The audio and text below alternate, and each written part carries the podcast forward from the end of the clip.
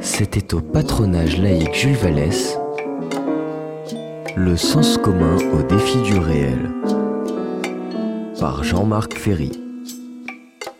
Je vais donc euh, intervenir, je me souviens plus exactement excusez-moi, de l'intitulé, sens commun au défi du réel, ou quelque chose comme ça. C'est à partir de mots. D'ailleurs, c'est tout à fait en rapport avec le, mon dernier livre qui vient de paraître ici, sous un titre dont je suis très content. Euh, ça s'appelle Ici sont les dragons.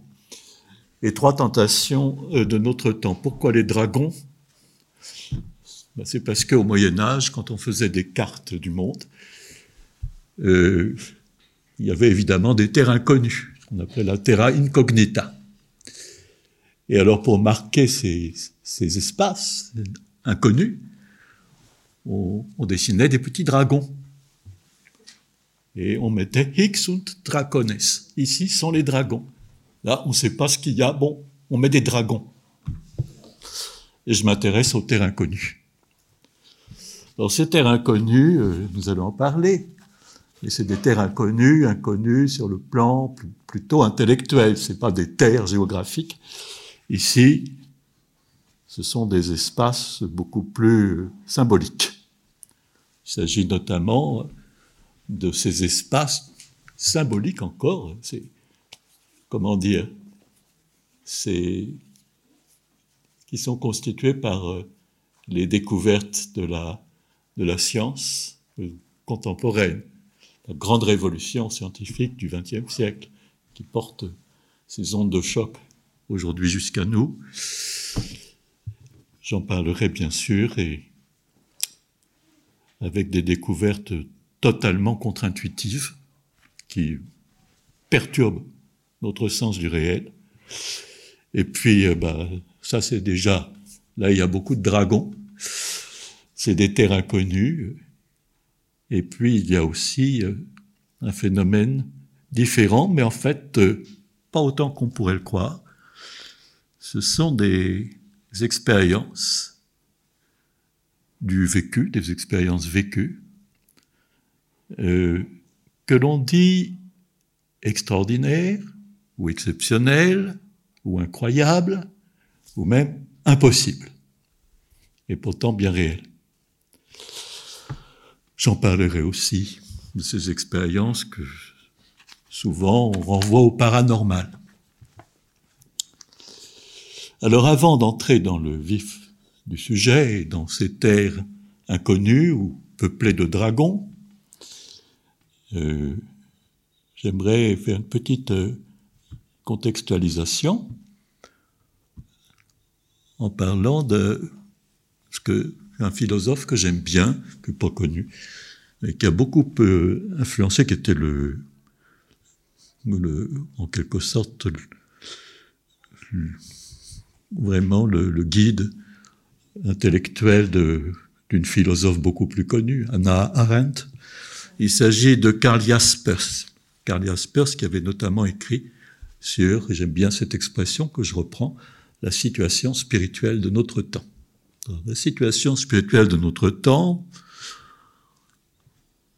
euh, en ce qui concerne en particulier la France, mais pas seulement, elle a changé, me semble-t-il, au XXIe siècle. C'est au tout début, mais déjà on peut en parler, par rapport au XXe siècle. Au XXe siècle, autant que je puisse voir, il y avait deux grands thèmes intellectuels qui marquent cette situation spirituelle de notre temps. C'était d'une part le désenchantement du monde et d'autre part la fin de l'histoire. Alors le désenchantement du monde, c'est un thème qui nous vient à l'origine d'un grand sociologue du sud-ouest de l'Allemagne, Max Weber. Max Weber qui avait parlé, bon, exactement son expression est un peu différente, on l'a traduite par désenchantement du monde, mais c'est Entzauberung der Welt ou Weltentzauberung, ça veut dire la démagification du monde. C'est tout un processus de plusieurs euh, siècles et qui a été entrepris euh, notamment plutôt à l'époque de la Réforme, au XVIe siècle, disons. C'est un travail qui a été effectué sur les images religieuses du monde. C'était le geste luthérien par excellence, qui consistait à vouloir démagifier la religion et vouloir faire table rase de tous ces, ce qu'ils appellent, ce que Luther appelait ces simagrées, euh, tous les rituels, euh, tout l'apparat de, de l'Église catholique et, et aussi euh, toutes les croyances que euh, le, les protestants euh, jugeaient magiques, y compris même la transubstantiation, par exemple. Quoique Luther ne fut pas euh, aussi, contraire à, à, cette, à, ce dogme, mais ce le fut par la suite dans le protestantisme. Bref, c'est un long processus, en fait, ce désenchantement du monde. On peut dire que ça remonte beaucoup plus loin que la réforme protestante. Euh, en ce qui concerne l'Europe, euh, bah, il est marqué d'abord par la christianisation du paganisme. Déjà, lorsqu'on a remplacé, si j'ose dire, les druides, et eh ben, toutes les religions celto-germaniques, le christianisme s'est instauré, c'est un premier désenchantement. Il n'y a plus de fées, il n'y a plus de farfadets, il n'y a plus de lutins, il n'y a plus de gnomes, tout ça c'est parti.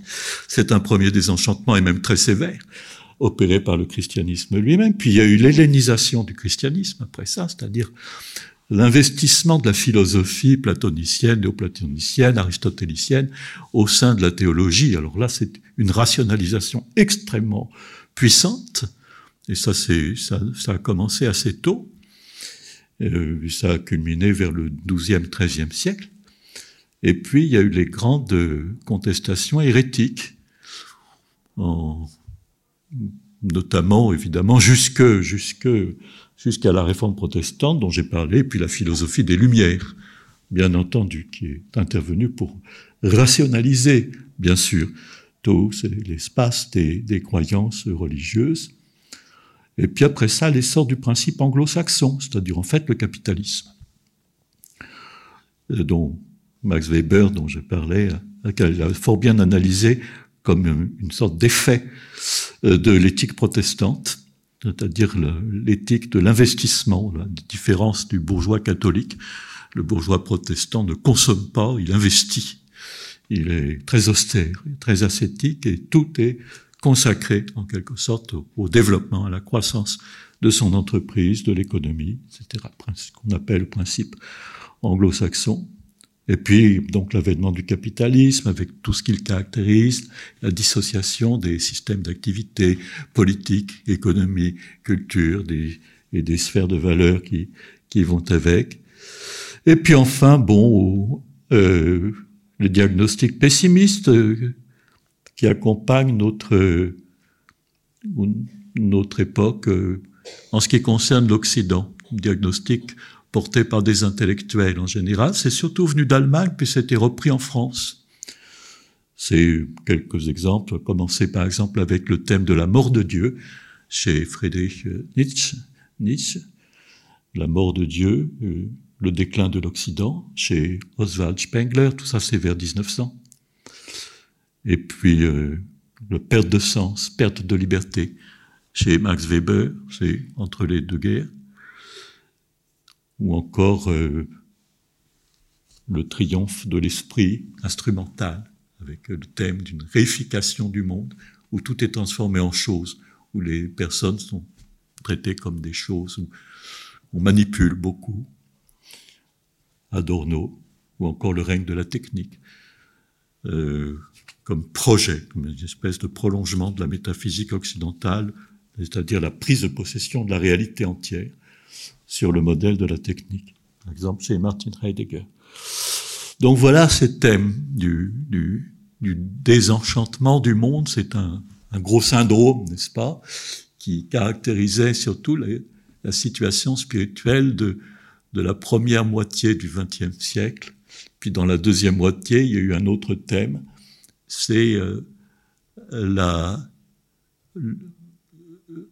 c'est le dernier homme et, la fin de l'histoire. Alors là, c'est différent. C'est une grosse opération menée par les États-Unis à partir d'un auteur qui s'appelle Francis Fukuyama. Et son nom, comme son nom n'indique pas, il est américain. Et euh, voilà, c'est donc euh, deux thèmes d'ailleurs. la fin de l'histoire, c'est un thème de Hegel vers 1820. Et euh, le, dernier homme, c'est un thème de, Nietzsche. Et il a mis ça ensemble pour dire que, au fond, c'était après, le, après la guerre froide, après l'écroulement du bloc soviétique, eh bien, euh, on pouvait penser que toutes les sociétés allaient s'acheminer vers euh, le système des institutions libérales, au sens large du mot libéral, au sens américain même, dirais-je, et euh, qu'on se ralliait en quelque sorte, que tout le monde entier allait se rallier au principe occidental. Donc il, avait en face de lui euh, d'autres intellectuels qui disaient non, pas du tout, on va vers un monde multipolaire avec des chocs de civilisation qui correspondent au fond aux grandes religions. Euh, bon, il y avait un grand débat, mais en fait, il semble que c'est le thème de Fukuyama qu'il est pendant un temps emporté avec cette promesse, si j'ose dire, de la mondialisation heureuse. Nous allons vers une nouvelle ère, en quelque sorte, de réconciliation une ère de démocratie libérale et de la fin des nationalismes et la mondialisation qui va nous apporter de la prospérité. Ça, c'est le XXe siècle pour situer la situation spirituelle de ce XXe siècle. Et j'en viens à mon propos actuel, qui est le XXIe siècle. Et il me semble que le thème a changé. Et il a changé fortement, beaucoup moins optimiste. Là, aujourd'hui, euh, nous ne sommes plus sur l'autoroute que nous avait balisé le thème de la mondialisation heureuse. On s'en est bien écarté. On a beaucoup déchanté par rapport à cela, avec les crises que nous connaissons notamment. Et euh, le thème qui vient, à mon avis, qui émerge et qui monte en puissance chez nous aujourd'hui, c'est le thème de la fin d'un monde. La fin, pas la fin du monde, mais la fin d'un monde. Mais c'est quand même un thème assez fortement apocalyptique. Et d'ailleurs, on reprend euh, le vieux thème qu'il y a 100 ans avait développé, j'avais évoqué Oswald Spengler, un philosophe allemand, le déclin de l'Occident. Vous avez aujourd'hui, dans un numéro spécial de Front populaire, de, euh, un dialogue entre Michel Onfray et, et Michel Houellebecq sur la fin de l'Occident qui fait tout à fait écho au déclin de l'Occident d'Oswald Spengler. Donc c'est cette idée, euh, on dirait, je dirais, d'une inquiétude, une inquiétude euh, qui, en apparence, est d'abord sociétale ou civilisationnelle ou politique. pourquoi? Parce que, eh bien, elle se marque par euh, le sentiment ou le pressentiment d'un effondrement, d'un effondrement civilisationnel. Désolé d'être pessimiste, hein, mais je me fais simplement l'écho de ce sentiment euh, pré-apocalyptique en quelque sorte. Euh, le retour de la peur nucléaire aussi avec la guerre d'Ukraine. On commence à prendre au sérieux, on ne croit plus maintenant à cette idée de Fukuyama, tout le monde se réconcilie en quelque sorte en lui-même et avec les institutions libérales. Ben non, aujourd'hui pas du tout. On a la Chine, on a l'Iran, on a la Russie, euh, même l'Inde, qui sortent euh, de l'orbite de la démocratie. Et puis, euh, on a aussi ce phénomène inquiétant d'un développement en réseau, d'un développement réticulaire, d'une opinion parallèle, d'une opinion parallèle qui rejettent tout à fait la télévision, les médias mainstream en général, qui ont du mépris pour cela, qui ne croient plus à l'information euh, qui leur est donnée. Et en même temps, cela va aussi souvent avec un désintérêt pour les politiques publiques et, un reniement de la classe politique soupçonnée d'être pourrie, d'être corrompue, etc. Et aussi, euh, également, euh, certains, certaines orientations, dirais-je, vers le positif, vers l'idée des communs, du local, de la phytothérapie, euh, ou, encore euh, de la monnaie libre, avec une attente inquiète du grand collapse et, euh, et une appréhension du grand reset, surtout pendant la crise pandémique. Donc tout ça, putain, pour vous brosser un paysage un peu flou, n'est-ce pas, de de sentiment ou un peu apocalyptique, mais ce que je voudrais dire, c'est que euh, ce sentiment apocalyptique, le mot apocalypse n'est pas seulement à prendre au sens euh, un peu trivial et superficiel et habituel euh, de la fin du monde ou d'une grande catastrophe. On dit pantoclastique, c'est-à-dire la destruction totale du monde. Non, apocalypse, ça veut dire autre chose à l'origine, ça veut dire révélation. Et ça, ça m'intéresse davantage. C'est-à-dire que le sentiment profond, me semble-t-il, derrière les inquiétudes politiques ou sociétales, ou civilisationnelles, c'est qu'on est assailli par des révélations, de nouvelles révélations, des choses qui perturbent l'idée que l'on se faisait de ce qui est réel, de ce qui n'est pas réel, de ce qui est possible, de ce qui n'est pas possible, les idées qu'on se faisait de la vie, de la mort, du rapport entre l'esprit et le corps, etc. Et tout ça est déstabilisé, à mon avis. Et j'en vois beaucoup de, symptômes. Des révélations déstabilisantes pour le sens commun, ce que d'aucuns diraient nos préjugés, nos habitudes de pensée, en tout cas, en ce qui concerne les questions fondamentales. Et donc, euh, derrière l'arrière-plan d'une inquiétude politique, eh bien, il y a une inquiétude plus profonde, qu'on pourrait dire ontologique, c'est-à-dire qui porte sur le fondement du réel, euh, avec cette question qui se pose à nouveau et qui fait l'objet, au fond de mon livre, qui continue un autre livre qui portait ce titre, Qu'est-ce que le réel? On se redemande, on se demande, qu'est-ce qu'à la limite est le réel Parce qu'on ne croit plus. Euh, on, remet en question implicitement ou explicitement nos idées, nos bien cadrés, sur, encore une fois, je me répète, ce qui était possible ou ce qui est impossible. Alors, euh, c'est ça. Euh, je verrai non seulement le sentiment apocalyptique, ça ne veut pas dire fin du monde tellement, ça veut dire plus révélation que fin du monde. Et derrière cette l'inquiétude politique, il y a une inquiétude que j'appelle ontologique ou métaphysique, comme vous voudrez dire, qui est latente mais qui monte en puissance la question qu'est-ce que le réel trouve une actualité euh, en regard, dirais-je, d'un double défi. Et c'est de cela que j'aimerais vous entretenir. Un double défi. C'est-à-dire, d'une part, un défi qui est lancé par la science tout à fait contemporaine à la philosophie. Et je pense à cette double révolution qui est intervenue à l'aube du XXe siècle dans la science, et en particulier la physique, la physique théorique, c'est-à-dire du côté de l'infiniment grand, c'est la théorie de la gravité et la relativité générale, et euh, du côté de l'infiniment petit, eh bien, c'est la théorie des particules et la mécanique quantique. Et là, c'est une double révolution, j'évoquerai un petit peu, et qui lance un véritable défi à la philosophie. Nous, verrons pourquoi. C'est un défi, dirais-je, métaphysique. Et puis, il y a un autre défi, c'est non plus cette fois-ci le défi que lance la science à la philosophie, c'est-à-dire le défi euh, qui consiste euh, en quelque sorte à,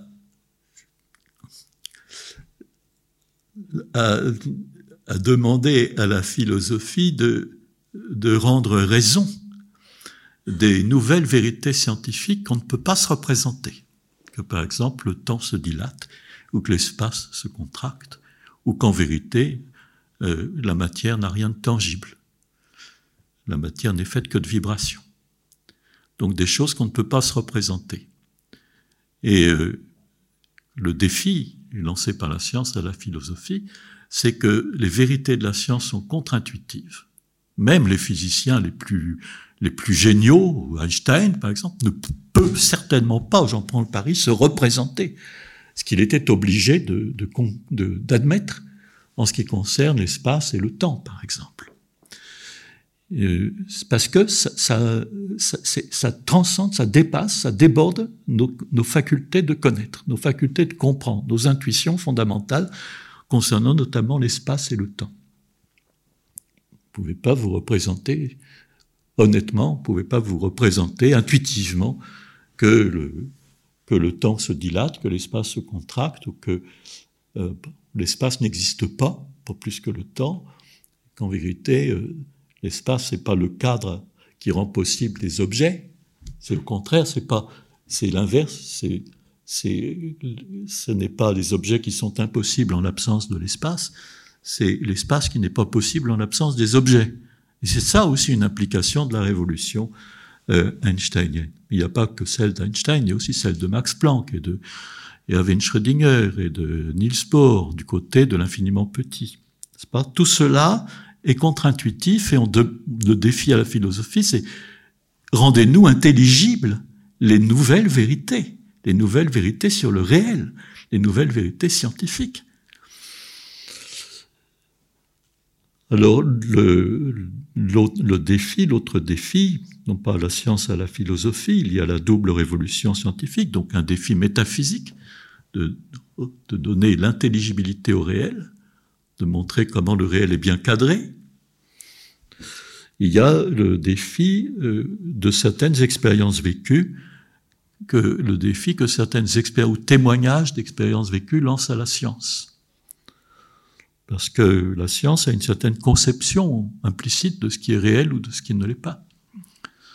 C'est-à-dire que elle a tendance, et c'est son gros défaut, à réduire la réalité à ce qu'on appelle la scientificité, suivant sa propre méthodologie. C'est-à-dire la scientificité, c'est ce qui peut être objectivé, c'est ce qui peut faire l'objet d'expérimentation, euh, qui peut être vérifié expérimentalement, moyennant l'observation, la mesure, la vérification par les calculs, etc.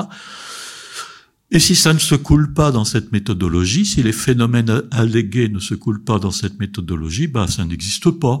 Tout simplement, c'est des carabistouilles, c'est du paranormal, c'est du pseudo-scientifique.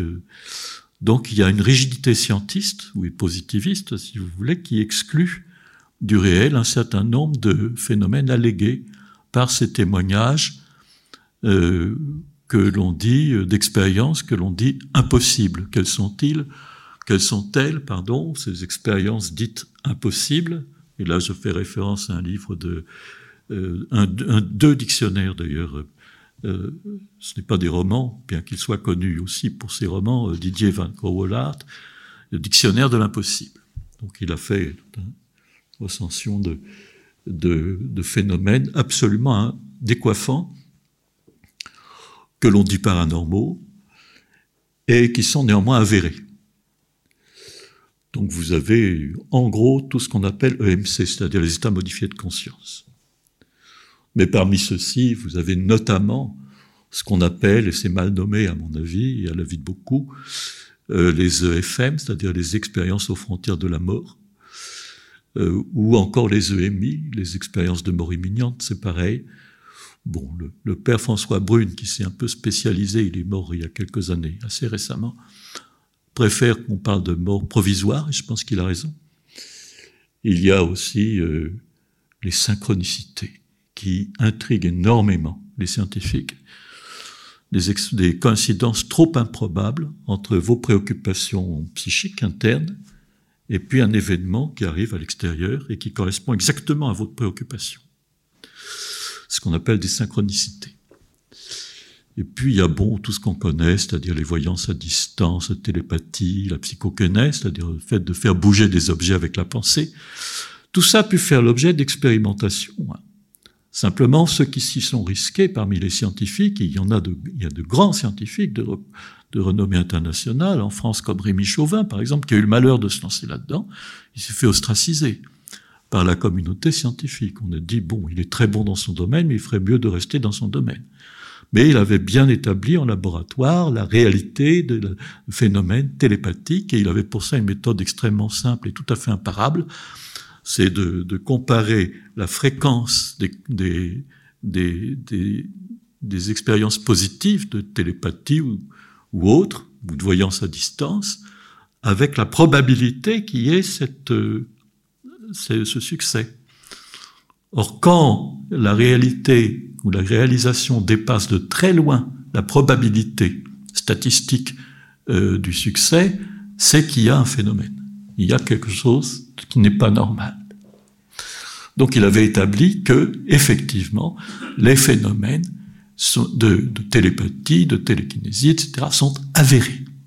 Il avait ça même établi euh, de façon scientifique en laboratoire, mais on ne le lui a pas pardonné. Vous voyez, c'est encore un trait de la rigidité euh, scientiste euh, qui consiste à réduire la réalité à qu'ils tiennent pour étant la scientificité suivant une méthodologie stricte.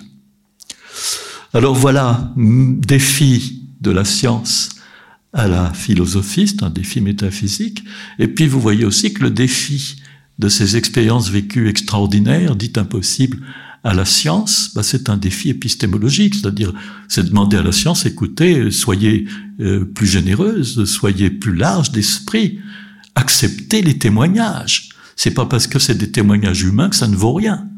Si vous avez entre vous, en face de vous, quelqu'un qui est cultivé, intelligent, euh, euh, parfaitement équilibré, qui est absolument pas fou, et, qui vous dit des choses qu'il a vécues, prenez-le au sérieux. Ne dites pas carabistouille. Un vrai scientifique est celui qui s'empare des anomalies pour essayer de comprendre le réel. C'est pas quelqu'un qui dit ah ça, n'entre pas dans ce que je considère comme étant réel ou, non, ou possible ou non, et du coup je le rejette et je veux pas en entendre parler, carabistouille. Donc voilà le problème. Il est épistémologique, élargir en quelque sorte son approche de ce qui, aux yeux de la science, mérite d'être reconnu digne de réalité, digne d'étude. Voilà le double défi. Défi de la science à la philosophie, défi du vécu à la science. Alors, euh, ce qui est intéressant ici dans cette situation, c'est que ces deux, défis, qui, qui, viennent de deux sources apparemment complètement différentes, d'un côté la révolution scientifique du XXe siècle, sur les deux volets, hein, je rappelle, infiniment grand et infiniment petit, donc relativité générale et, mécanique quantique.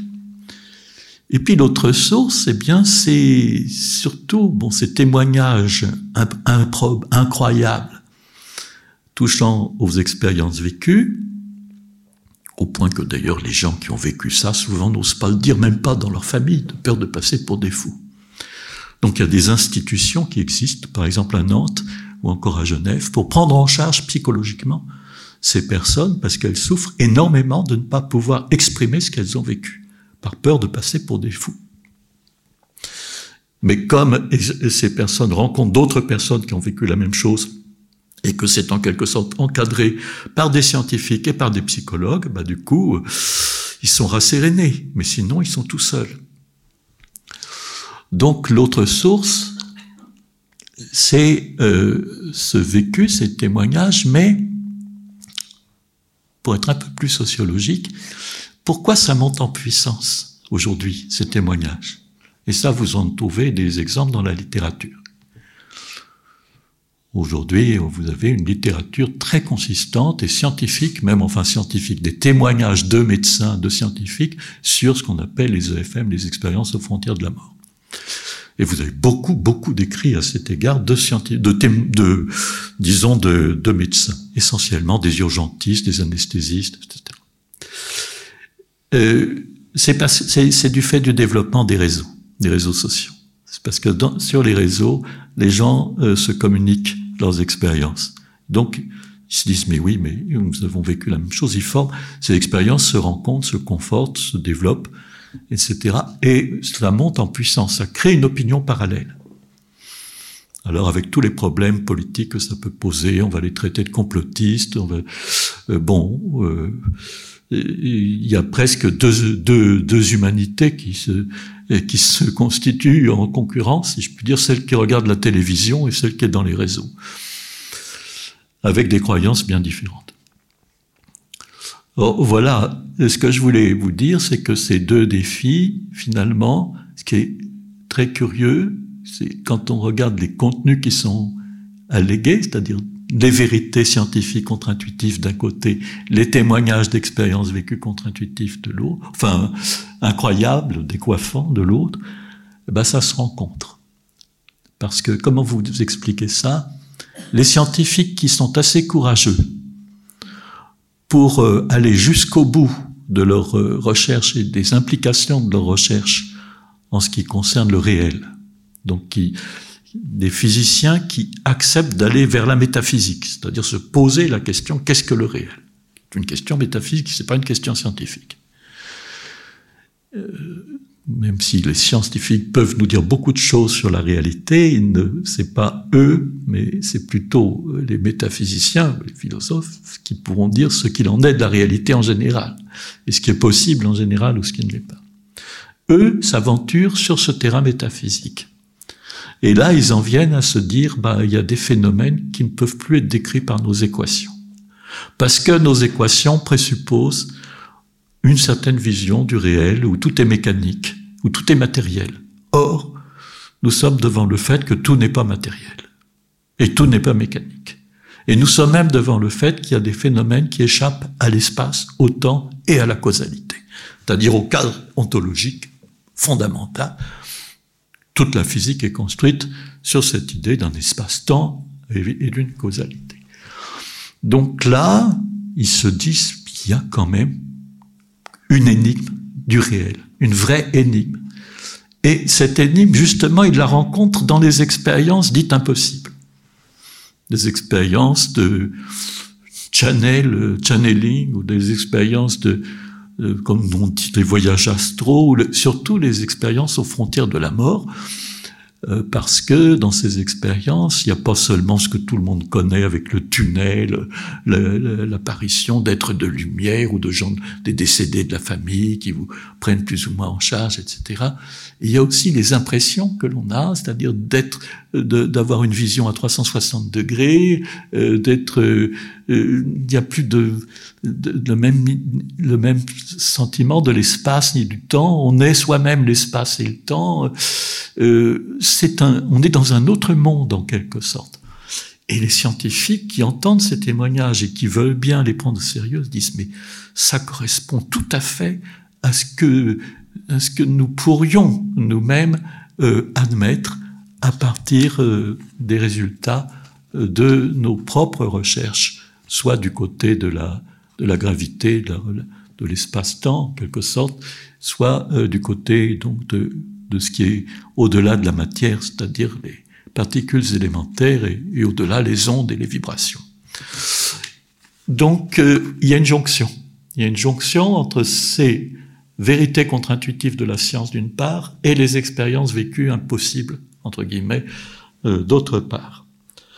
Et tout cela, donc ces deux défis, défis métaphysiques de la science à la philosophie, défis épistémologiques des expériences vécues à la science, tout cela se ramène à un défi, c'est le défi euh, existentiel qui est lancé au sens commun des gens, c'est-à-dire qu'est-ce que le réel? C'est pas ce que vous pensez, et plus ça ira, moins vous serez certain euh, plus vous remettrez en cause vos, idées reçues en ce qui concerne la matière, en ce qui concerne le réel, en ce qui concerne ce qui est possible et ce qui n'est pas possible, en ce qui concerne même l'esprit et le corps, le rapport entre l'esprit et le corps, en ce qui concerne même la vie et la mort, c'est-à-dire, j'ose le dire, on, va mettre en question la réalité, l'effectivité de la mort, si certaine qu'elle soit pour nous on va finir par considérer qu'il est possible que la mort n'existe pas. Donc, euh, c'est très évidemment, c'est une vraie révolution intérieure qui est en train de se jouer, à mon avis, euh, sur cette question donc métaphysique ou ontologique du réel.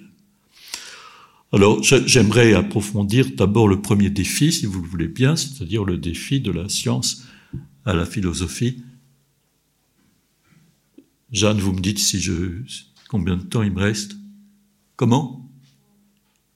Parce que je, me rends pas compte. Pardon? Oh, c'est bien. Alors, le défi de la science à la philosophie. Écoutez, je vous dis les choses rapidement. Vous avez dit qu'il y a deux volets dans la révolution scientifique, c'est bien connu. non pas la révolution scientifique moderne, Galilée, le XVIe siècle, mais la, révolution scientifique contemporaine du XXe siècle. du côté de l'infiniment grand, donc Einstein, si vous voulez, la physique relativiste. Comme je l'avais dit, l'espace se dilate, le temps se, euh, le, temps, pardon, se dilate, l'espace se contracte. Euh, à vrai dire, même Einstein l'a dit, au fond, le temps n'existe pas. Il a même dit, au fond, l'espace n'existe pas. Il y a des citations de lui où il dit, en fait, euh, ce n'est pas. Les objets sont des prolongements de l'espace. Et il a insinué que c'est ces objets qui conditionnent en quelque sorte l'espace lui-même plutôt que l'inverse. Euh, les, découvertes assez récentes des ondes gravitationnelles qui sont des ondes de, de rien, qui sont des ondes de l'espace, tout simplement. Et du côté, d'ailleurs, ça nous conduit au, au, côté quantique de la révolution scientifique, comme disait Niels Bohr, qui est un des pères très brillants, qui a eu de discussions très intenses avec Einstein. Niels Bohr a pu dire que toutes les choses qui pour nous sont réelles sont constituées de choses qu'on ne peut pas considérer comme réelles. Hein, qu'est-ce qu'il voulait dire? Je vous le dis trivialement. Si vous euh, approfondissez, si vous entrez en quelque sorte dans la, dans la réalité physique, vous vous apercevez que à 99,9999% c'est du vide. Il n'y a que du vide. Et si vous voulez zoomer sur les 0,0001% qui restent, ce sont des vibrations. Donc on peut se demander aussi bah, pourquoi c'est pour des raisons de, champ magnétique, mais ce n'est pas, ce n'est pas de, ce n'est pas des, la, matière n'est pas du tout ce que l'on, s'imagine. Et Niels Bohr disait également euh, euh, l'idée que les, choses ou les, phénomènes existent indépendamment euh, de nos observations euh, sont obsolètes en ce qui concerne la, physique quantique. C'est-à-dire que le réel n'est pas du côté de ce qui est observé, pas plus que c'est du côté de l'observateur, mais il y a des, phénomènes physiques qui n'apparaissent pas en l'absence de l'observateur. Et donc le réel n'est en quelque sorte ne, ne vient à l'existence que dans la relation entre l'observant et l'observé. Ce qui est également tout à fait déroutant, parce que spontanément, on s'imagine que le réel, bah, il est dans ce qu'on observe, il est du côté de l'observé. Ça, c'est la position en philosophie que l'on dirait réaliste.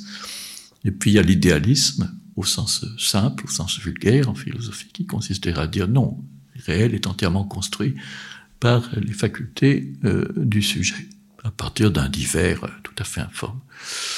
Mais tantôt on situait du côté de l'objet, tantôt du côté du sujet, sauf certains philosophes particulièrement éclairés qui ont compris que c'était ni du côté de l'objet ni du côté du sujet que se situait le vrai et le réel, mais du côté de la relation.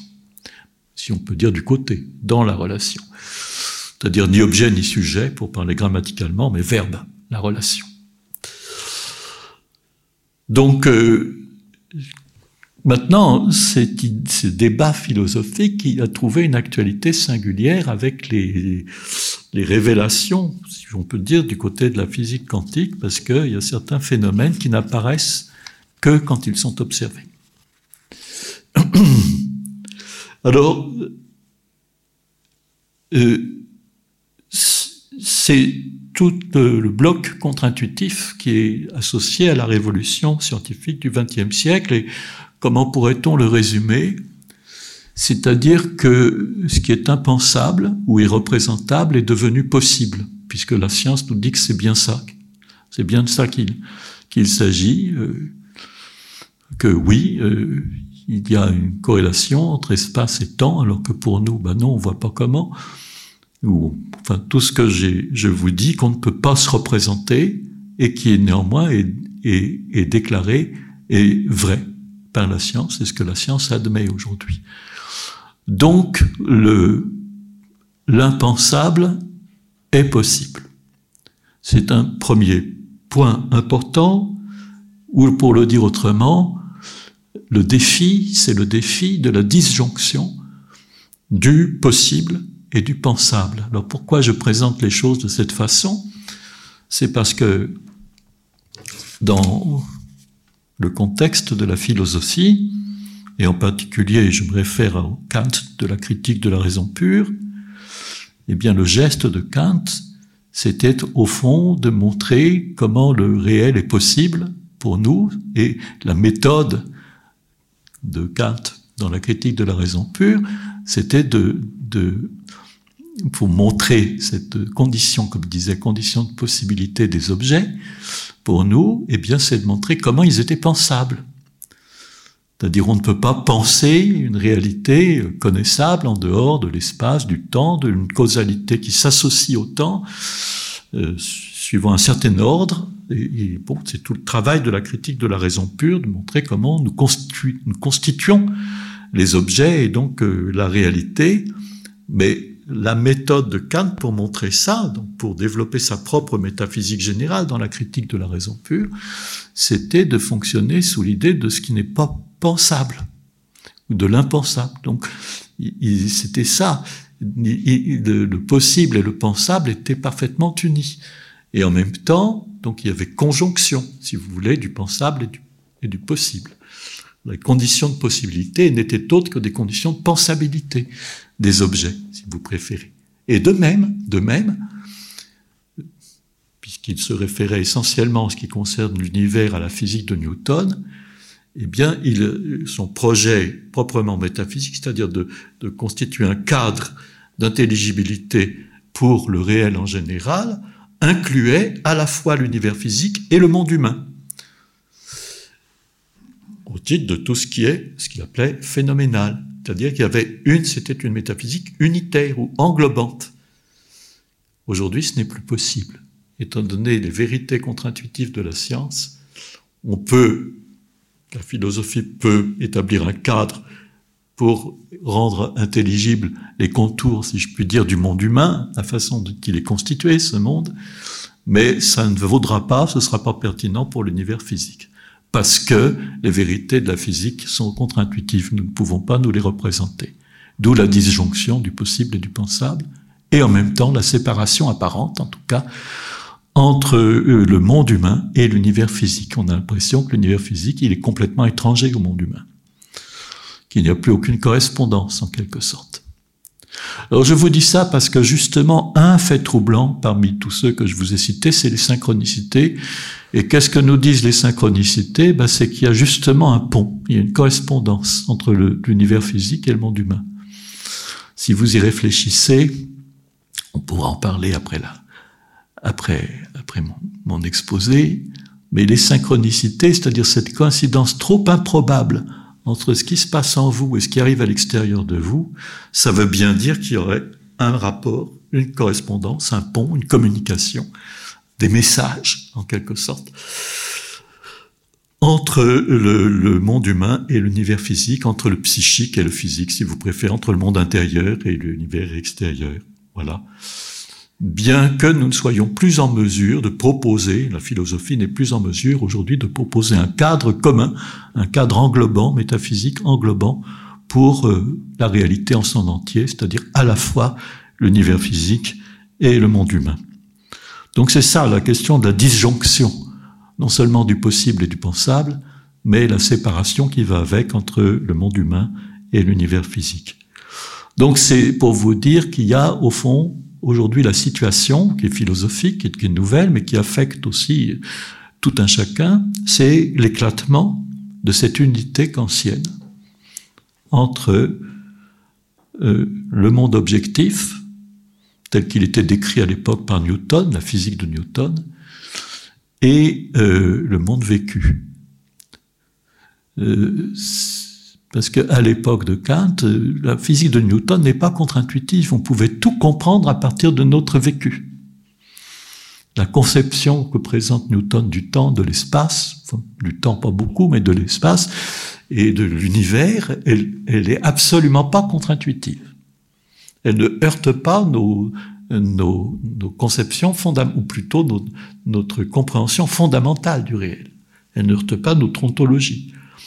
Donc il y avait unité du monde objectif et du monde vécu dans la métaphysique ancienne. Mais aujourd'hui, non, il y a un éclatement de cette unité entre le monde objectif et le monde vécu. C'est-à-dire au fond la dissociation de l'unité métaphysique du monde humain et de euh, l'univers physique. Alors, euh, la science euh, lance, pour récapituler, à la philosophie le défi métaphysique d'une intelligibilité du réel en sa totalité. La philosophie est incapable de répondre, de relever ce défi aujourd'hui. Il n'est plus possible, en quelque sorte, d'envisager une, euh, une, une ontologie compréhensive au sens américain ou anglais du mot, c'est-à-dire englobante. On ne peut pas rendre compte dans un même cadre d'intelligibilité à la fois de l'univers physique et du monde humain. Tout simplement, encore une fois, parce que les vérités développées par la physique contemporaine sont contre-intuitives, donc on ne peut pas se les représenter. Donc ça sort en quelque sorte de notre non seulement de l'entendement commun, mais j'irais même de l'entendement humain. Je prends le pari que les, plus grands physiciens ne peuvent pas se représenter euh, les vérités qu'ils qu'ils proposent. Et donc, euh, ça pose le problème, puisqu'on ne peut pas maintenant avoir de métaphysique englobante, à la fois pour l'univers physique et le monde humain, c'est-à-dire un cas d'intelligibilité globale, eh bien, euh, du coup, on peut au moins se poser la question d'un pont entre le monde humain et l'univers physique, c'est-à-dire d'une communication possible, de messages qu'on puisse recevoir. D'où une réactivation de la mystique c'est-à-dire une réactivation, une renaissance, justement c'est le mot, de cette idée des alchimistes de la Renaissance. Précisément, c'est-à-dire c'est de retrouver ce qu'ils appelaient unus mundus, le monde un, c'est-à-dire de retrouver le, secret de la communication entre bon ce, ce qu'ils appelaient le monde pour eux, enfin ici-bas, et puis un au-delà céleste, pour ce qui est aujourd'hui devenu le monde humain d'un côté et l'univers infini, ou supposait-elle l'univers physique de l'autre. C'est cette idée du pont, une problématique qui revient à la surface. Or, c'est aussi euh, ce qui occupe l'essentiel de, mon dernier livre. Pourquoi? Parce que cette euh, thématique, euh, entre guillemets, alchimiste, d'un monde un, il prend aujourd'hui une grande actualité dans certains milieux. Euh, pourquoi? Parce que euh, du fait des synchronicités. Parce que les synchronicités sont des phénomènes qui nous disent qu'il y a un lien, une correspondance entre l'univers physique et le monde humain. Alors peut-être pour la petite histoire d'où ça vient, parce que la synchronicité, c'est une idée qui a été surtout introduite par euh, le collaborateur de Freud, qui est plus qu'un collaborateur, c'est Carl Jung. C'est une histoire donc euh, bien connue du scarabée. Jung, donc, dans sa psychologie analytique, on ne dit pas psychanalyse pour Jung, il, avait une patience qui était très rationaliste, très résistante, et qui lui a livré un jour un rêve où il était question d'un scarabée qui a une, grosse euh, puissance symbolique euh, par rapport au, mythe égyptien. Et euh, tandis qu'elle lui rapportait ce, rêve, qui est un scarabée, donc elle décrivait, qui est un scarabée qui n'existe pas, enfin qui, peut exister en Égypte, mais enfin qu'on ne trouve pas là où, exerçait Jung, donc je pense à Vienne, au moins que ce soit en Suisse, je ne me souviens plus. Et il entend un bruit au carreau, il va, il se lève, il va à la fenêtre, il trouve le scarabée. Il le prend dans sa main et il apporte à sa patiente. Voilà votre scarabée. Inutile de vous dire que la, patiente, elle était complètement bouleversée, parce que c'est pas possible. Elle, rêve ce scarabée, elle le décrit. Le scarabée frappe à la fenêtre, il n'existe pas sous nos latitudes, et euh, il est là, il la porte. Donc, Jung se dit non, là c'est trop improbable pour être honnête. Et donc il doit y avoir un phénomène. Un phénomène qui est au-delà de la différence entre le psychique et le physique. Et du coup, il s'est associé à un grand physicien qui s'appelle Wolfgang Pauli, un physicien quantique, et ils ont décidé un programme ensemble qui était de réaliser ensemble ce qu'ils ont appelé une psychophysique. Alors le mot parle de lui-même, c'est-à-dire un monde un, l'unus mundus des alchimistes, un monde qui unit le physique, donc le monde extérieur physique, l'univers physique, et le psychique, le monde intérieur, le monde humain et avec de mêmes lois fondamentales. Et ces lois fondamentales, c'est pas proprement parler des lois, c'est plutôt des structures, c'est plutôt des formes, ce que Jung appelait des archétypes. Une réserve, en quelque sorte, d'un réservoir de figures qui sont pas seulement des figures, mais aussi des rythmes, donc des structures, disons, qui informent le réel sur les deux volets, c'est-à-dire à la fois à l'extérieur physiquement et à l'intérieur euh, symboliquement ou psychiquement en nous les archétypes. Et puis Paoli a dit, bah oui, après tout, euh, moi de mon côté, du bon côté, c'est-à-dire l'étude de la matière et de au-delà, enfin subatomique, des particules, j'assiste à des phénomènes qu'on appelle de syntonie. Bon, je peux pas entrer dans le, le détail, ce qu'on appelle le spin, donc des comportements, si vous voulez, de rotation symétrique et correspondante, corrélative entre des particules élémentaires, qui avère ou atteste une sorte d'intelligence de l'univers, en tout cas d'une architecture de l'univers intelligente, qui a du sens, n'est-ce pas? Et euh, pour Wolfgang Pauli, bah, c'est évident que c'est la même chose. Ça veut dire qu'il y a une correspondance. Il y a, plutôt un milieu, un milieu qui est commun euh, euh, à la réalité physique et à la réalité psychique. Et de temps en temps, bah comment dire, ça, ça donne des symptômes du type synchronicité. Il y a comme en quelque sorte des, des, débordements ou des, des éruptions de, qui, trahissent, si je puis dire, euh, cet élément du monde un, cet élément d'unité du psychique et du physique. Alors là-dessus, il y a toute une idée chez Jung cette unité est originaire, mais qu'elle est maintenant euh, complètement oubliée, que, que nous avons opéré la séparation euh, depuis très longtemps. Mais donc nous avons perdu en quelque sorte cette unité qui, qui est juste renvoyée à un inconscient qu'il appelle radical ou, archaïque. Bref, voilà pourquoi ça revient euh, aujourd'hui, c'est la question des synchronicités.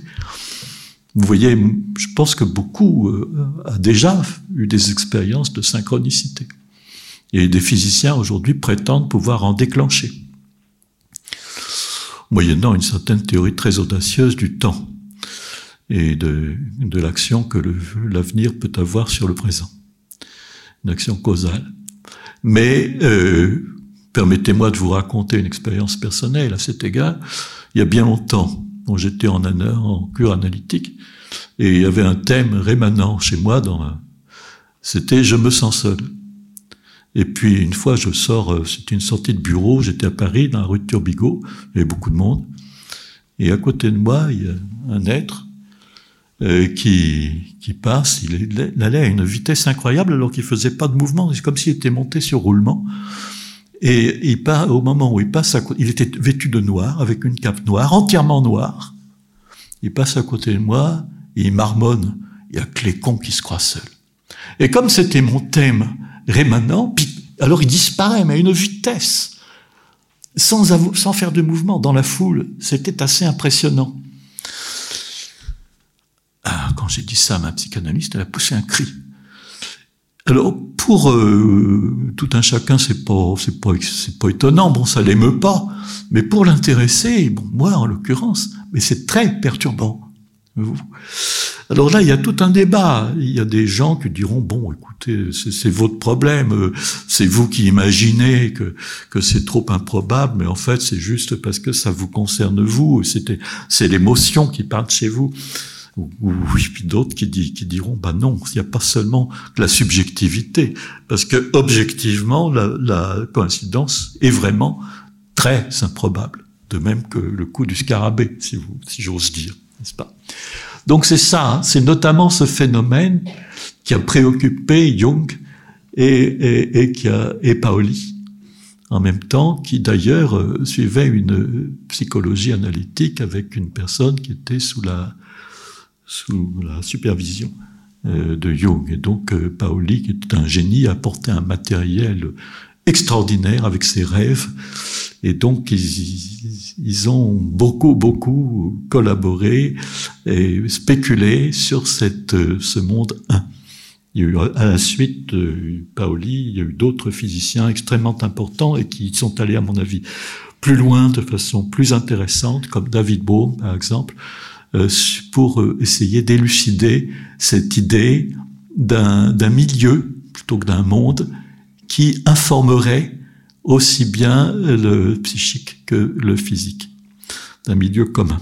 Donc j'arrête là ici la parenthèse, n'est-ce pas euh, Sur la question du pont entre le monde humain et l'univers physique, la question est réactivée, réactualisée euh, à partir de ce phénomène des synchronicités qui donc a été pris au sérieux non seulement par des psychologues euh, de grande envergure, puisque Jung, mais aussi par des physiciens. Et puis alors le deuxième défi, bah, c'est le défi d'expériences vécues extraordinaires, impossibles entre guillemets, à la science. Alors euh, là, euh, je, vous ai dit ce que c'était en gros, que ces expériences extraordinaires, mais je vous invite, si ça vous intéresse, à aller voir de près le, dictionnaire de l'impossible de Didier Vinco-Hollard, qui est très sympa. Il n'est pas du tout rigide, il est très ouvert, mais il n'est pas irrationnel du tout. Il veut aller au fond de l'explication rationnelle possible. Il veut, il analyse toutes les pistes d'explication possibles pour les phénomènes impossibles.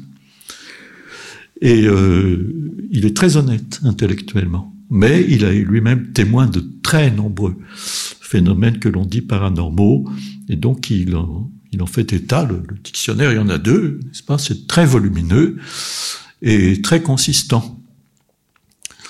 Donc, euh,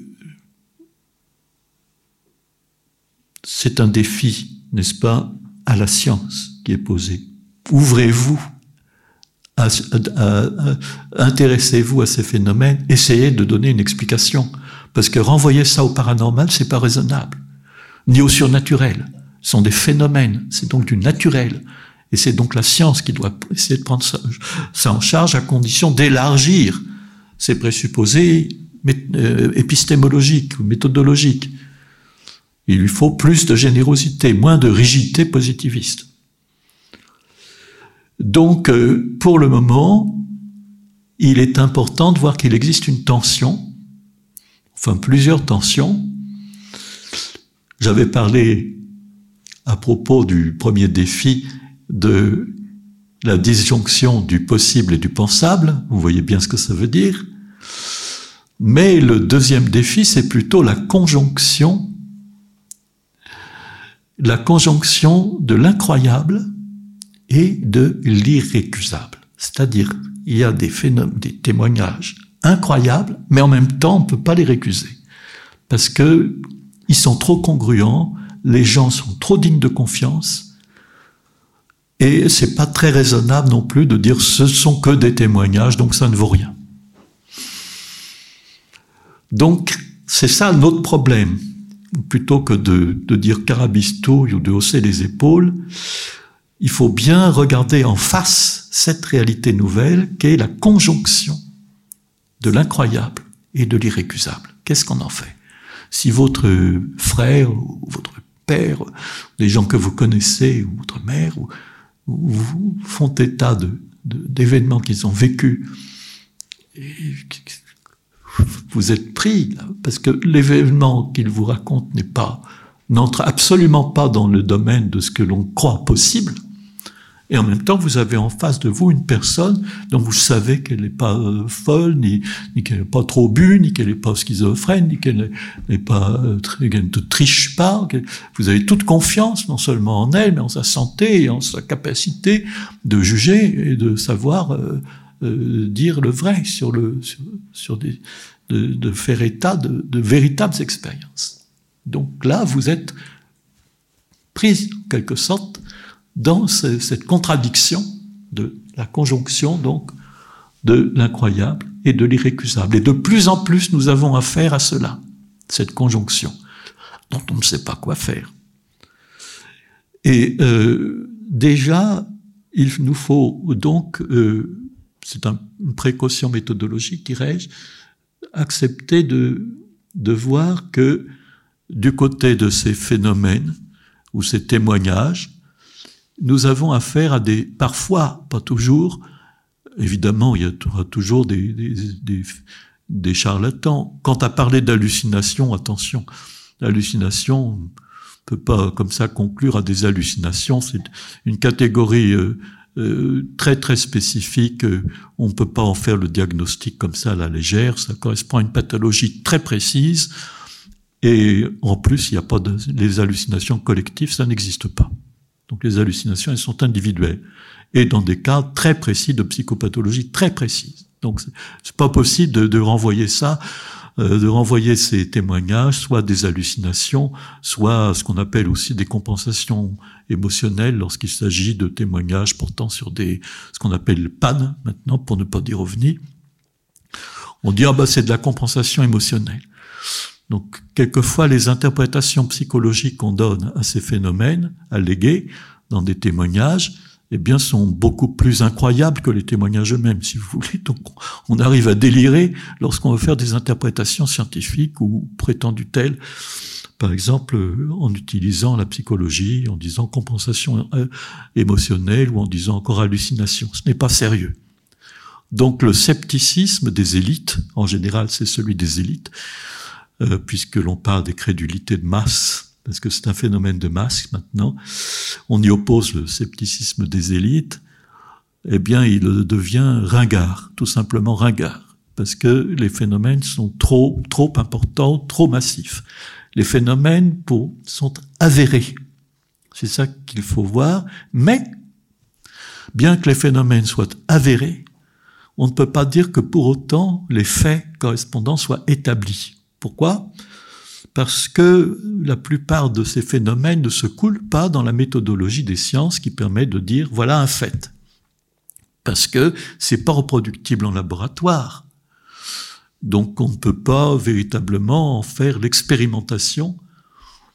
Et, ils ne sont pas non plus observables à discrétion. On ne peut pas, les mobiliser. Ils ne sont pas, euh, donc, euh, ils ne sont pas apportés de façon aussi, aussi systématique euh, que euh, ce réel que la science prend en, considération.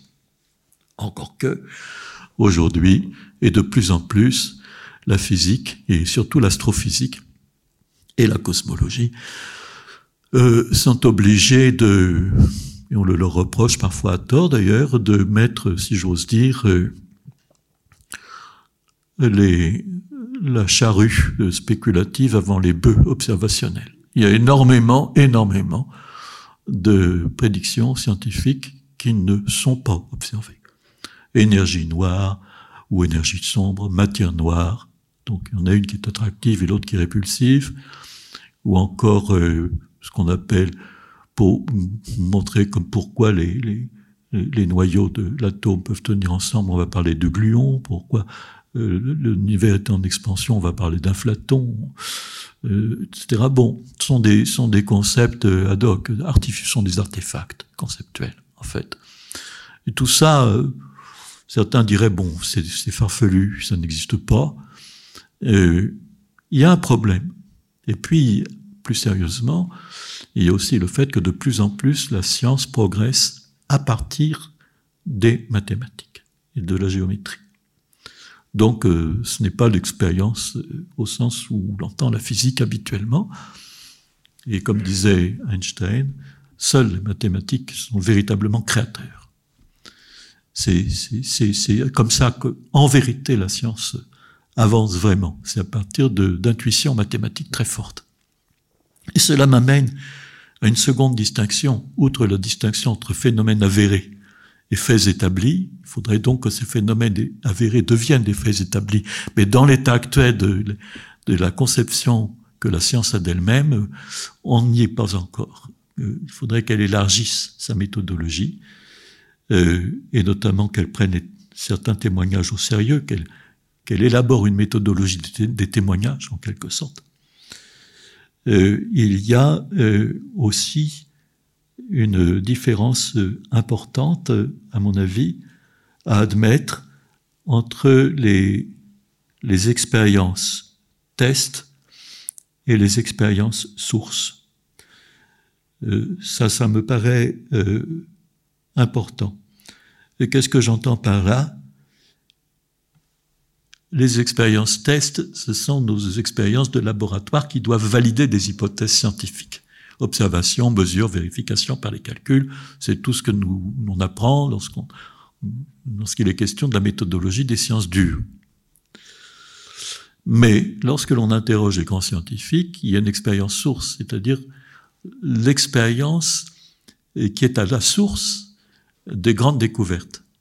Et comme avait pu le dire euh, Einstein, encore lui, mais il n'y a pas que lui, l'expérience source n'a parfois rien à voir avec l'expérience test. C'est-à-dire que les expériences qui sont à la source des grandes découvertes n'ont rien à voir, apparemment en tout cas, avec les expérimentations de laboratoire.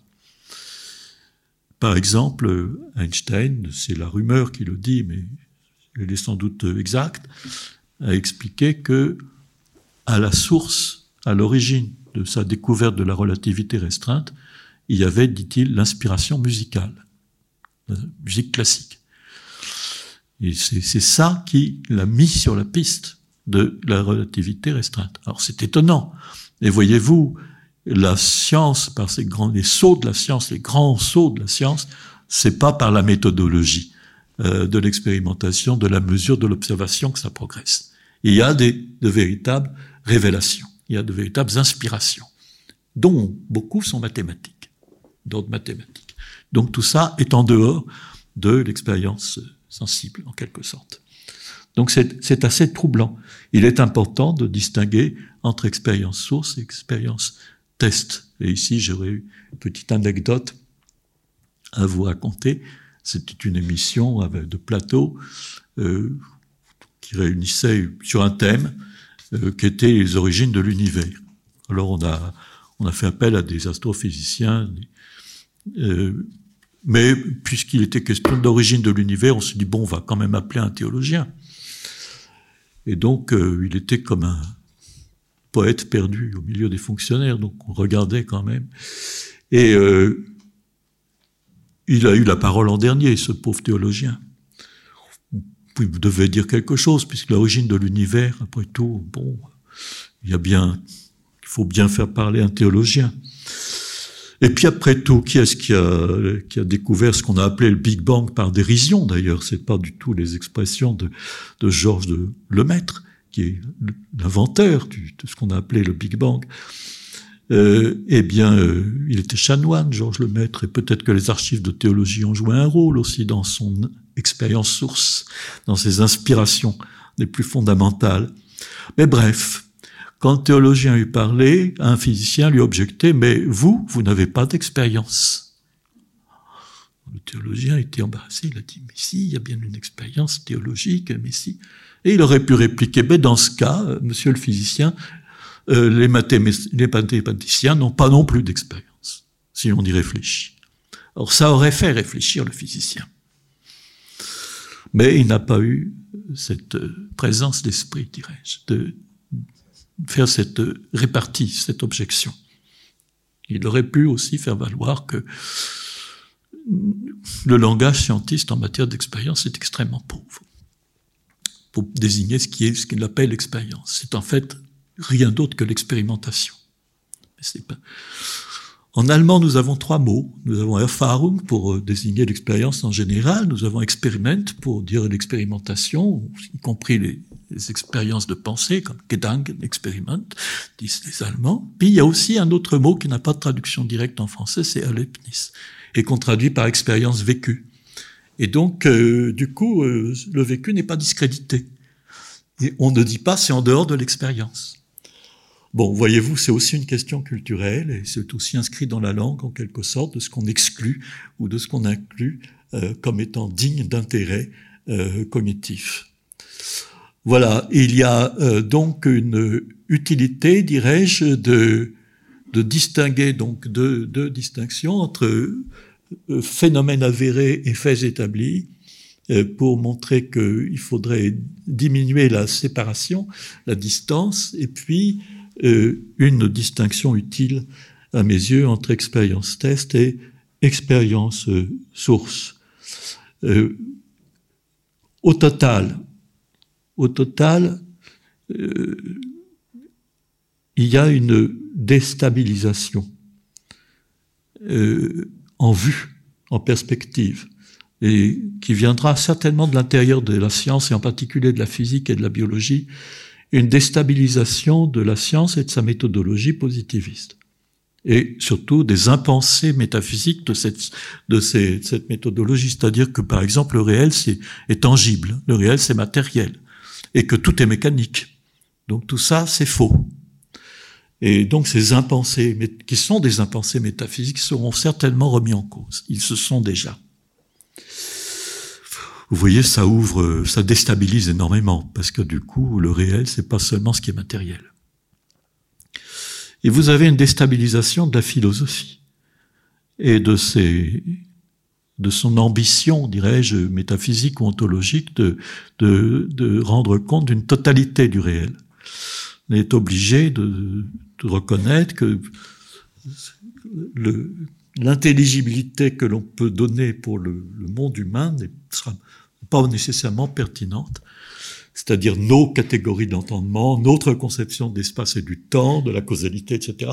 C'est pas forcément pertinent pour le monde physique, pour l'univers physique. Peut-être que, par exemple, notre conviction d'un temps qui passe, peut-être que ça ne vaut rien pour l'univers physique. Et même notre vision, notre intuition de l'espace n'est-elle pas pertinente? Donc là, c'est une déstabilisation euh, de l'ambition, en quelque sorte philosophique, de rendre compte de la totalité du monde. Et au total, ces deux déstabilisations reviennent à une, qui est celle du sens commun, et de ces certitudes que je dirais séculières, c'est-à-dire le réel est matériel, le réel c'est du tangible, le reste c'est pas du réel, ou encore, j'ose le dire, euh, euh, nous avons une certitude absolue de la mort, d'accord, mais euh, euh, la vie s'arrête une fois qu'on est mort, puis c'est tout, point, il n'y a rien d'autre. Et toutes ces certitudes-là, que j'appelle séculières, qui sont, en gros, qui sont des certitudes modernes et athées, qui sont surtout, surtout propres au monde post-catholique plus qu'au monde protestant ou musulman, plus que dans d'autres religions, c'est surtout les catholiques. Et d'ailleurs, il y a des jeux de mots de la part de certains intellectuels qui disent qu'en fait, euh, la laïcité, c'est une catho-laïcité. C'est-à-dire que c'est vraiment quelque chose, c'est pas protestant, la laïcité. Euh, la laïcité, c'est catholique. C'est un phénomène. Donc, bref, si vous voulez, euh, nous revenons sur ces, il y a une déstabilisation de ces certitudes séculières touchant non seulement euh, à notre vécu, l'espace, le temps, la matière, ce qui pour nous est réel, possible ou impossible, mais également la vie et la mort, le rapport entre l'esprit et le corps, tout cela est déstabilisé. Euh, D'où, euh, dirais-je, trois tentations qui font l'objet de ce livre de notre temps, qui sont, qui existent, enfin des tentations de, en quelque sorte, euh, que je discute et que je les deux premières en tout cas que je conteste. D'abord, il y a eu ce quasi best-seller de, de, Bolloré et Bonacieux qui s'appelle Dieu, la science, l'épreuve, où ils entreprennent, avec une certaine culture euh, dans l'histoire contemporaine de la science, des sciences, et notamment de la physique, ils entreprennent ce vieux projet de la métaphysique spéciale qui a hanté l'Europe entre le XIIIe et le XVIIe siècle, de prouver rationnellement l'existence de Dieu. Et c'est une vraie tentation. Et, le, livre a eu un énorme succès de librairie. Alors c'est pas mal du point de vue de, l'histoire des sciences, il y a une, certaine culture euh, scientifique, mais c'est, à mon avis, totalement euh, critiquable sur le plan philosophique. Dire que donc là, c'est toute une discussion que je mène pour montrer que c'est plein de sophismes et de paralogismes et qu'on ne peut absolument pas prouver l'existence de Dieu, surtout lorsqu'on réinvestit Voltaire et le Dieu horloger. Euh, donc euh, c'est la première tentation, dirais-je, la tentation néodéiste du Dieu horloger, tout à fait actuelle. Vous voyez pourquoi? C'est parce qu'on est désemparé, on est dans un monde, on ne croit plus, on n'admet plus nos, nos, très longtemps ce qui a dominé le XXe siècle, c'est-à-dire une sorte de matérialisme ontologique, c'est-à-dire tout est matière au fond. On n'est plus là-dedans maintenant. Il y a une quête de spiritualité. Et donc, euh, et, en même temps, euh, cette quête sort des cadres, euh, des cadres institutionnels que représentent les religions. En particulier, en particulier les religions prophétiques ou abrahamiques ou, théocentriques, comme on voudra les appeler, c'est-à-dire les religions du livre, parce qu'on va quand même, la spiritualité se dirige quand même plutôt vers les religions cosmocentriques, c'est-à-dire l'hindouisme, le bouddhisme. Bref, en tout cas, on, ne veut plus euh, du, euh, en quelque sorte, de l'obédience, si je puis dire, au dogme, au, rituel, etc. il y a une quête de sens qui échappe à ces cadres anciens. Euh, et puis euh, une autre tentation aujourd'hui qui vient donc compenser, si je puis dire, notre perte, notre sécularité, notre perte de sens, et notre quête de repères, en même temps qu'une perte de repères, il y a une quête. Bon, première tentation, vouloir prouver spéculativement ou rationnellement en tout cas l'existence de Dieu à partir des dernières découvertes de la physique et en particulier le Big Bang, mais pas seulement. Il y a aussi une deuxième tentation qui est de c'est plus le c'est plus euh, le le Dieu horloger, c'est l'homme nouveau, c'est-à-dire de pérenniser le corps. Donc c'est la lubris en quelque sorte post-humaniste qui est là euh, avec même le mythe de ce qu'on appelle le moi cyborg, c'est-à-dire l'hybridation du cybernétique et du biologique, et de l'organique, cyborg. Et, effectivement, on prétend augmenter l'être humain dans ses capacités cognitives et aussi euh, sa longévité, avec une véritable utopie, en quelque sorte, de l'homme nouveau et de la régénérescence de la régénérescence de l'être humain qui cessera d'être naturel pour être de plus en plus artificiel. C'est deuxième tentation que je discute et que je critique, euh, pas entrer dans, le, dans les arguments. Puis il y a la troisième tentation je prends, qui est qui est plutôt une tentative, je dirais pas une tentation, c'est cette tentative dont j'ai voulu vous entretenir. En particulier, c'est la tentative d'un pont entre le monde humain et l'univers physique. C'est-à-dire cette tentative, certes très spéculative, de montrer qu'il y avait un élément commun qui permettait la communication entre cet univers physique et le monde humain, avec l'idée que, à mon avis, il faut prendre au sérieux, que euh, ce qui fait tenir ensemble euh, tous, les, êtres de l'univers, c'est l'esprit, c'est la conscience. Donc c'est une grande thèse des pères de la physique quantique que vous trouvez chez Max Planck, que vous trouvez chez Edwin Schrödinger également, et beaucoup d'autres encore. S'il y avait le temps, je vous lirais des passages que j'ai traduits de l'allemand, qui sont absolument décoiffants de déclarations de Max Planck, le père de la physique quantique, qui dit, je suis absolument certain maintenant, je le, c'est prouvé pour moi, c'est que derrière tout ce qui fait euh, vibrer euh, ces milliards de milliards de petits systèmes solaires, dit-il, et les fait tenir ensemble dans la cohérence, c'est, il faut supposer une conscience cosmique, une conscience universelle. Un esprit qui fait tenir tout ça ensemble.